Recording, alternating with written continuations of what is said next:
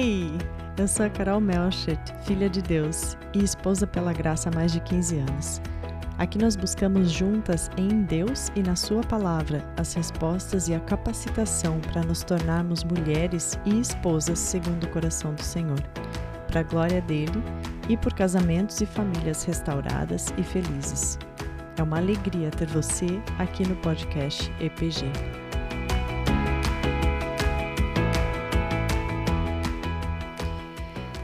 Hey, querida! Bem-vinda, muito bem-vinda de novo aqui. Antes de a gente começar a falar, eu quero perguntar para você, como que tá teu coração nesse final de ano? Como que tá a expectativa para esse Natal, para o ano que vai começar? Quero conversar um pouquinho com você hoje sobre isso, porque eu sei que essa época do ano apesar de ser uma época maravilhosa, né? Nós celebramos, estamos celebrando o nascimento de Jesus. É, eu sei que também é, pode ser uma época difícil para muitas pessoas. E eu quero começar esse episódio lendo um trechinho de uma música para vocês que tem sido hino daqui de casa nesses últimos dias. É uma música que eu ouvi e já logo as primeiras frases me marcaram muito, me chamaram muito atenção, porque eu me identifiquei muito com essa letra. É a, a música Million Little Miracles do Elevation Worship. E diz assim, traduzindo: Toda a minha vida eu fui carregado pela graça. Não me pergunte como, porque eu não sei explicar. Não é nada mais, nada menos do que um milagre eu estar aqui. Eu tenho algumas bênçãos que eu não mereço e algumas cicatrizes, mas é assim que a gente aprende. Não é nada mais, nada menos do que um milagre eu estar aqui. E aí o refrão diz: Tenho milagres em cima de milagres, milhares de pequenos milagres. Tenho milagres em cima de milagres. Conte seus milagres. Um, dois, três, quatro. Eu nem consigo contar todos. E é nesse clima de gratidão, de buscarmos enxergar os motivos de gratidão na nossa vida que eu quero começar esse nosso episódio de hoje. E esse ano que está terminando agora, de 2022, é, esse ano nós terminamos aqui em casa cheios de motivos de alegria, de circunstâncias né, que aconteceram esse ano que nos fizeram chorar de alegria, literalmente. Mas já houveram também outros anos na nossa vida em que nós terminamos o ano com motivos de sobra para chorar de tristeza no fim do ano. Mas em todos esses anos, nós sempre tínhamos motivos de gratidão. Então, minha irmã, você e eu, nós que fomos resgatadas pelo valiosíssimo, preciosíssimo sangue de Cristo, e nós que podemos viver na segurança das mãos do Senhor, sendo carregadas pela graça, como a música disse, nós sempre temos motivos de sobra para agradecer. A nossa gratidão, ela não tem nada a ver com as circunstâncias que nós estamos vivendo. Viver em espírito de gratidão é, independe, deve ser, não deve ser ligado ou dependente das circunstâncias que nós estamos vivendo e nem a nossa alegria. Porque quando a gente cultiva um espírito grato, a consequência disso é uma profunda alegria que a gente sente mesmo quando a gente está chorando. E eu poderia listar aqui todas as coisas para vocês, todas as coisas maravilhosas que aconteceram na minha vida e na vida da minha família nesse ano, que com certeza enchem o meu coração de louvor e gratidão nesse fim de ano. E talvez isso fosse encorajar, uh, alegrar algumas de vocês também. E eu poderia citar também algumas coisas muito tristes que misturam a toda essa a nossa alegria, né? Também uma boa dose de, de tristeza, de pesar. E talvez isso também pudesse fazer com que algumas pessoas não se sentissem tão sozinhas nas suas dores. Mas ao invés disso, de falar de situações e testemunhos específicos da minha vida, eu quero lembrar você hoje dos mil e um motivos que todas nós temos para fechar o ano com balanço positivo, para terminar o ano com o coração cheio de gratidão. E esses motivos de gratidão, essas coisas são coisas que talvez, se você, como eu, nasceu e cresceu na igreja, são coisas que muitas vezes nós, nós estamos anestesiadas a elas. Então, com esse episódio hoje, eu quero tentar, de alguma forma, com a ajuda do Espírito Santo, te ajudar a enxergar de novo, ou talvez pela primeira vez, o absurdo da graça de Deus. Um dos meus livros preferidos da Bíblia é a carta que Paulo escreveu é, para os cristãos de uma cidade chamada Filipo, a carta de Filipenses e ela é conhecida como a Carta da Alegria, por causa do tanto de vezes que Paulo repete nessa carta: alegrem-se, alegrem-se, ou eu me alegro com vocês, né? É a carta da alegria. Mas sabe de onde que Paulo escreveu essa carta? Da prisão. Como que Paulo conseguia dizer tantas vezes: eu me alegro, eu me alegro, eu me alegro, e alegrem-se? De novo eu vou dizer: alegrem-se. Se ele estava preso.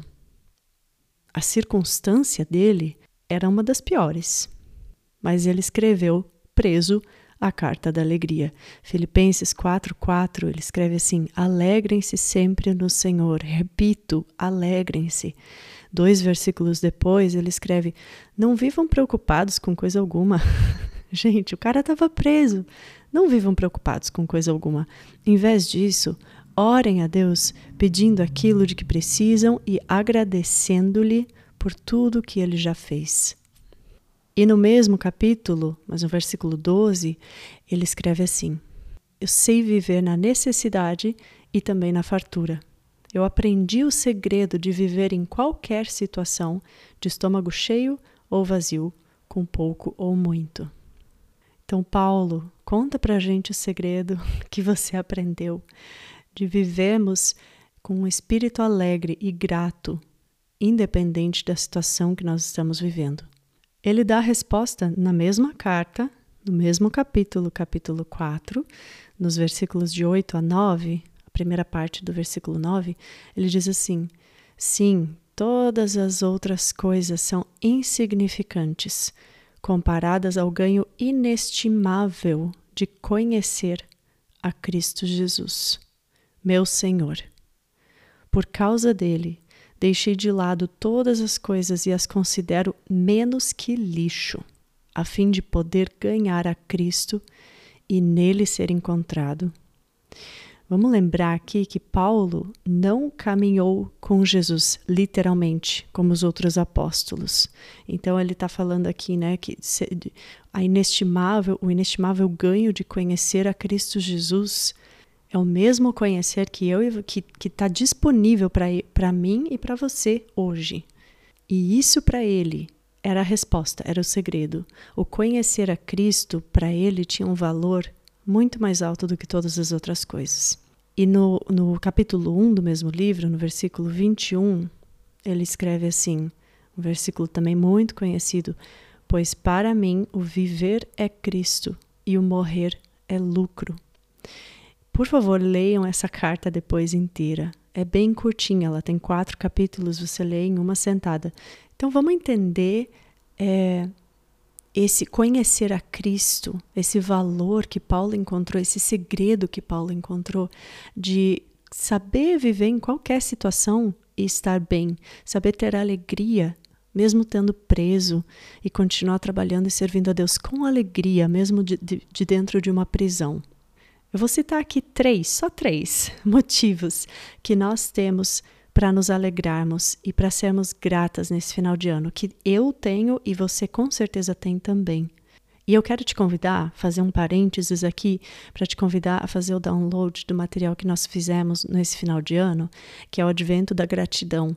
É um PDF que você pode baixar de graça no site esposaspelagraça.com ou clicando no link da bio lá no Instagram. E são cards que é, nos lembram a cada dia do mês, né? Do dia 1 até o dia 25, de motivos que nós temos de gratidão e cada um deles vem acompanhado de um versículo bíblico. Pode baixar de graça, imprimir e usar no teu tempo com Deus. E esses três motivos que eu vou citar aqui estão dentro desse material também. Então, o primeiro deles que eu quero citar é: eu sou grata a Deus pela palavra dele. Quantas vezes você já se pegou pensando assim: ai, como eu queria que Deus falasse comigo claramente agora? Como eu precisava ouvir audivelmente a voz de Deus. Talvez porque você estava precisando tomar alguma decisão importante, ou porque você estava se sentindo sozinha, ou desencorajada, cansada, né? E quem cresceu na igreja, né, como eu, cresceu ouvindo e falando que a Bíblia é a palavra de Deus.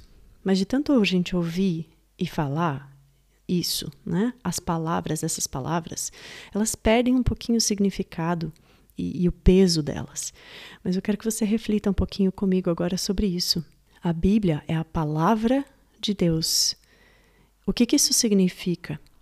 Significa, em primeiro lugar, que Deus fala sim comigo e com você. Se ele tem uma palavra, é porque ele não é um Deus mudo, nem um Deus ausente e nem um Deus desinteressado em nós. Ele fala conosco. Ele tem uma palavra. E número dois, isso significa que Deus se preocupou em falar conosco de uma forma que hoje todas nós, todas, sem exceção, todas que estão ouvindo esse episódio hoje, todas nós temos acesso à palavra de Deus. A gente não valoriza hoje em dia a Bíblia como a gente deveria, porque é muito fácil encontrar, a gente encontra a Bíblia em qualquer loja para comprar de todas as cores possíveis, de todos os tamanhos, tamanhos de letra, de todas as traduções possíveis. E infelizmente a Bíblia vai se tornando dessa forma mais um livro, né? É mais um livro que eu compro, compro que eu faço coleção, que eu tenho fácil acesso a ele, né? Mas não é, não é só um livro. Deus tomou cuidado de falar com a gente de uma forma acessível, de uma forma permanente, imutável, não muda nunca. Você já parou para pensar nisso? Uma forma que tem durado de, por milhares de anos e resistido a oposições, resistido à passagem do tempo. Quantos documentos nós já perdemos que são muito mais jovens do que a Bíblia, mas Deus tem mantido acessível para todas nós a Sua palavra. Isso não é coincidência, minha querida. Deus faz questão de que você tenha acesso ao que Ele fala, Ele quer ser ouvido por você, por mim. E a tua Bíblia, que está aí na sua casa, é prova disso. Imagina se você recebesse uma carta de alguém muito especial, ou do seu pai, ou de sua mãe, ou, ou qualquer pessoa muito especial na sua vida. Uma longa, longa, longa carta falando de todo o amor que essa pessoa sente por você, de contando a história, toda a história dessa pessoa, toda a tua história para você, passo a passo abrindo o coração dela para você, te dando conselhos valiosos que você ia segurar eles para o resto da vida, encorajamento para tudo que você tem sofrido e tá, tem enfrentado de difícil na vida. Você iria dizer que essa pessoa não fala com você só porque ela não falou audivelmente tudo isso, mas escreveu numa carta? Claro que não. A Bíblia é uma declaração de amor por você e por mim é Deus nos guiando, é o nosso Pai nos aconselhando, nos fortalecendo, nos encorajando. É Deus contando a sua história, a história da humanidade e a minha e a tua história também. É as instruções dele bem claras para nós. Deus, Deus cuida da gente, ele fala com a gente através da sua palavra, da Bíblia. A Bíblia não é só um documento histórico. A Bíblia é uma longa carta de amor de Deus para mim e para você. E eu sou imensamente grata a Deus porque ele se preocupa e ama o suficiente para ter escrito essa maravilhosa carta para nós. Tudo o que a gente precisa saber sobre Deus, saber sobre nós mesmas, sobre o nosso passado, sobre o nosso futuro. Ele já escreveu tudo isso para nós. Ele não está em silêncio, minha querida, ele fala conosco.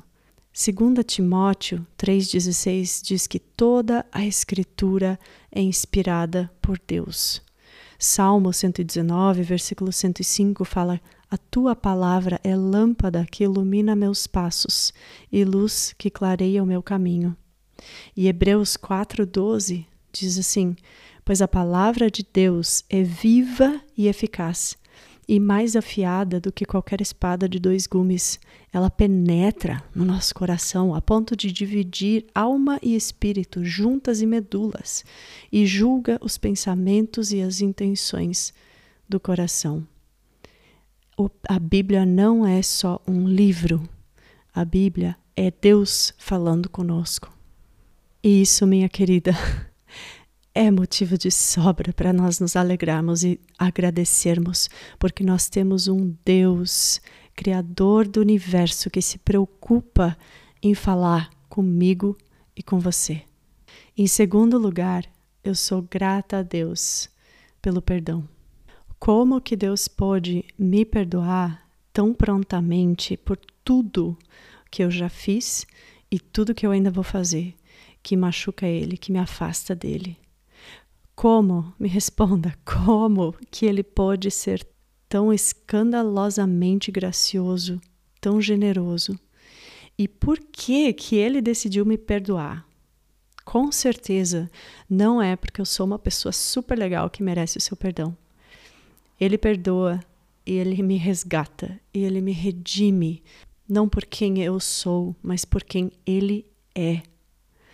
E é totalmente, é completamente e é absolutamente imerecido e de graça. Eu confesso para vocês que eu, Carol, eu tenho dificuldade às vezes de perdoar, por exemplo, quando meu marido faz coisas que me incomodam ou que me machucam de novo e de novo e de novo. Às vezes nós temos dificuldade de perdoar as pessoas, não temos? Mas Deus olha para mim e para você, querida irmã, e ele diz de novo, e de novo, e de novo, e mais uma vez: já está perdoado. Já está perdoado. Já está perdoado. Romanos 8:1 diz: Agora, portanto, já não há nenhuma condenação para os que estão em Cristo Jesus. Que amor é esse é de Deus que a gente está falando, do Deus perfeito, do Deus santo, puro. Que amor é esse? Que graça é essa, minha irmã? Que misericórdia, que compaixão é essa? Quando eu olho para o meu pecado e daí eu olho para Jesus, maravilhoso Rei e Deus pregado numa cruz ao lado de criminosos por mim, quando eu olho para o sofrimento de Jesus antes de morrer, quando eu olho para as suas orações naquela noite no Monte das Oliveiras, antes da sua crucificação, dizendo: Pai, se for possível, dá um outro jeito, eu não queria ter que passar por isso, eu estou angustiadíssimo. Mas seja feita a tua vontade, porque eu sei que a Carol precisa ser liberta do pecado dela, Pai. Eu sei que ela precisa de nós, então eu estou disposto. Quando eu olho para isso, o meu estômago embrulha e as palavras somem. E eu só posso agradecer em silêncio com o meu silêncio. Mas minha irmã, por mais grata e maravilhada que eu seja por Jesus, eu sei que não vai dar meia hora. Eu vou virar as costas e eu vou ter de novo um pensamento orgulhoso. Eu vou perder a paciência de novo. Eu vou agir pensando primeiro em mim de novo. E sabe o que vai acontecer então? Deus vai de novo olhar para mim e para você e dizer: já foi pago, já está perdoado, você está justificada, minha filha. Que amor é esse? Que misericórdia é essa? Minha querida, se alegre comigo. O nosso coração precisa encher de alegria e gratidão por isso. Nós não podemos olhar para isso amortecidas nós precisamos nos voltar para isso e ficar escandalizadas de novo e de novo com o absurdo, com o escândalo da cruz, da graça de Deus por nós. Eu não mereço. Romanos 5, 20 e 21 diz: À medida que o pecado aumentou, a graça se tornou ainda maior. Portanto, assim como o pecado reinou sobre todos e os levou à morte, agora reina a graça que nos declara justos diante de Deus e resulta na vida eterna por meio de Jesus Cristo, o nosso Senhor. Aleluia, aleluia. Nós não podemos ter nenhuma outra resposta a isso a não ser aleluia, obrigada, Senhor. E em terceiro lugar e por último, eu quero dizer que eu sou tão grata a Deus por colocar o Espírito Santo dele em nós, quando nós entregamos a nossa vida a Jesus em reconhecimento da nossa condição de pecadoras. Porque ele poderia ter dado simplesmente a sua palavra e mais nada. E daí a gente estaria fadada a tentar interpretar as palavras dele, cada uma por si, com o nosso próprio entendimento, com a nossa sabedoria humana. Nós estaríamos fadadas a tomar decisões e a, a passar por dificuldades, dores e tristezas somente com o conhecimento intelectual de quem ele é e dos planos dele para nós. Mas não, ele se preocupou em nos dar um conselheiro, um consolador que é sempre presente, que sussurra nos nossos ouvidos, nos ajudando a interpretar Suas palavras, nos direcionando a tomar decisões boas, a viver em obediência. E não só isso, mas Ele também coloca em nós, através do Espírito Santo que habita em nós, a força, a sabedoria, a capacidade de colocar Suas palavras em prática, de passar por momentos difíceis, por finais de ano tristes, difíceis, com alegria, com gratidão no coração. Porque a gente poderia ter também só a palavra dele e o Espírito Santo para nos ajudar a interpretar, mas ter que colocar em prática com as nossas próprias forças. Já pensou? Nesse caso, nós também estaríamos completamente perdidas, porque nós não somos capazes. Mas o Espírito Santo, ele nos aconselha, ele nos consola, ele também nos empodera, nos capacita a viver de modo que corresponde com a nossa condição de filhas de Deus. O Espírito Santo é um presente e eu nunca quero me esquecer do valor desse presente que é o Espírito Santo vivendo aqui, em mim, em você. João 14, 16 e 17 diz: E eu pedirei ao Pai, e ele lhes dará outro conselheiro para estar com vocês para sempre, o Espírito da Verdade. O mundo não pode recebê-lo, porque não o vê nem o conhece. Mas vocês o conhecem, pois ele vive com vocês e estará em vocês. Essa versão diz conselheiro, tem outras versões que traduzem o Espírito Santo como consolador. E no mesmo livro, capítulo 14, também no versículo 26, diz: Mas o conselheiro, ou o consolador, o Espírito Santo, que o Pai enviará em meu nome, lhes ensinará todas as coisas e lhes fará lembrar tudo o que eu lhes disse. Querida, você percebe que é graça em cima de graça. É o perdão dos nossos pecados, é Deus Criador falando conosco, tendo cuidado de garantir um meio de que a Sua voz fosse ouvida, que nós tivéssemos acesso à Sua palavra todos os dias. E não só isso, mas que nós pudéssemos interpretar a Sua palavra corretamente através do Espírito Santo. É o Espírito Santo consolador que nos ajuda a passar pelas dificuldades, que nos dá força, que nos enche com o poder de Deus para vivermos em santidade. É graça em cima de graça. Então, querida, o que isso significa para mim e para você nesse final de ano? Eu não sei em que circunstâncias você está terminando esse ano. Eu não sei como que vai ser o teu Natal. Eu não sei se essa época do ano te traz um misto de sentimentos, por qualquer motivo que seja. Eu não sei se você perdeu alguém esse ano, ou se você perdeu emprego, ou se você perdeu a sua casa. Eu não sei se você comemora esse ano que passou, ou se você preferiria que ele sumisse da, da, da sua história. Gostaria que fosse possível ter pulado ele. Nós somos tantas aqui e eu sei que cada uma de nós tem uma vida, uma situação de vida diferente e está terminando o ano em circunstâncias diferentes. Mas o que nós temos em comum é que Deus é presente para todas nós. Ele está presente aí com você agora, agora, nesse momento que você está ouvindo esse podcast. Ele está presente comigo agora, que pela sua graça está me capacitando, apesar de mim, a falar sobre Ele para você. A sua palavra, a palavra de Deus é acessível para todas nós. Jesus morreu por você e por mim, por cada uma de nós. E o Espírito Santo foi dado a todas nós que cremos em Cristo para a salvação, sem exceção. Então, independente da situação que você está vivendo, você tem motivos mais do que suficientes para ser grata. Pode ser que nesse final de ano você não possa nem agradecer a Deus, por exemplo, pela tua saúde, porque talvez ela tá te faltando. Pode ser que você não possa agradecer a Deus pela mesa farta, porque a mesa tá vazia. Pode ser que você não possa agradecer a Deus pela família, porque a tua família te abandonou, ou pelos teus filhos, porque ele ainda não te deu filhos. Mas, querida, por mais difícil que seja a circunstância que você está vivendo agora, todas nós podemos agradecer, porque em Deus, na cruz de Jesus e com o Espírito Santo, nós temos tudo o que precisamos para passar por essas coisas. Ele nos deu tudo, ele é tudo o que nós precisamos. A graça dele nos basta de verdade. Paulo descobriu isso há muito tempo atrás. E eu confio nessas palavras que ele escreveu, querida. Eu confio, eu acredito, sim, que ele é, pôde escrever isso com toda a sinceridade do coração dele, mesmo estando preso.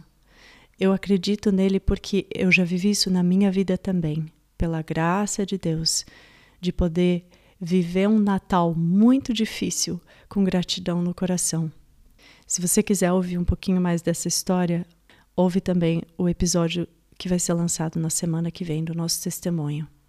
Mas eu queria te lembrar hoje desses motivos que todas nós temos, independente da nossa história, independente da nossa situação, de quem você é, nós todas temos livre acesso a Deus por causa de Jesus, que é quem nós celebramos nessa época tão linda.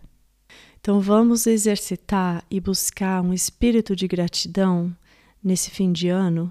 Tenta se lembrar de tudo que Deus é e do que, que Ele já fez por você através do sacrifício de Jesus na cruz. Tenta focar não no que está faltando nesse Natal, mas sim no que você já ganhou através do nascimento daquele que nós celebramos nessa época do ano. Conte as suas bênçãos. Pode ser que se lembrar desses motivos de gratidão não tire a sua dor e não tire a sua tristeza nesse final de ano, mas é muito possível, querida, para a dor e tristeza conviverem, caminharem juntas com a alegria e com a gratidão. E eu tenho certeza de que exercitar a gratidão e se lembrar desses motivos que todas nós temos de gratidão pode tornar a sua dor e o seu fardo que você está carregando agora muito mais leves, porque você pode entregar eles também no colo de Jesus. Eu te desejo com isso, independente do que você está vivendo, um tempo de gratidão e alegria nesse advento do Natal. Muito obrigada por me fazer companhia nessa conversa. A gente está também no Instagram, no arroba Esposas Pela Graça, sem cedilha, só o C. Se esse episódio te falou coração, te abençoou de alguma forma, conta para mim lá no Instagram e compartilha com alguma amiga que você acha que pode ser abençoada também por essa mensagem.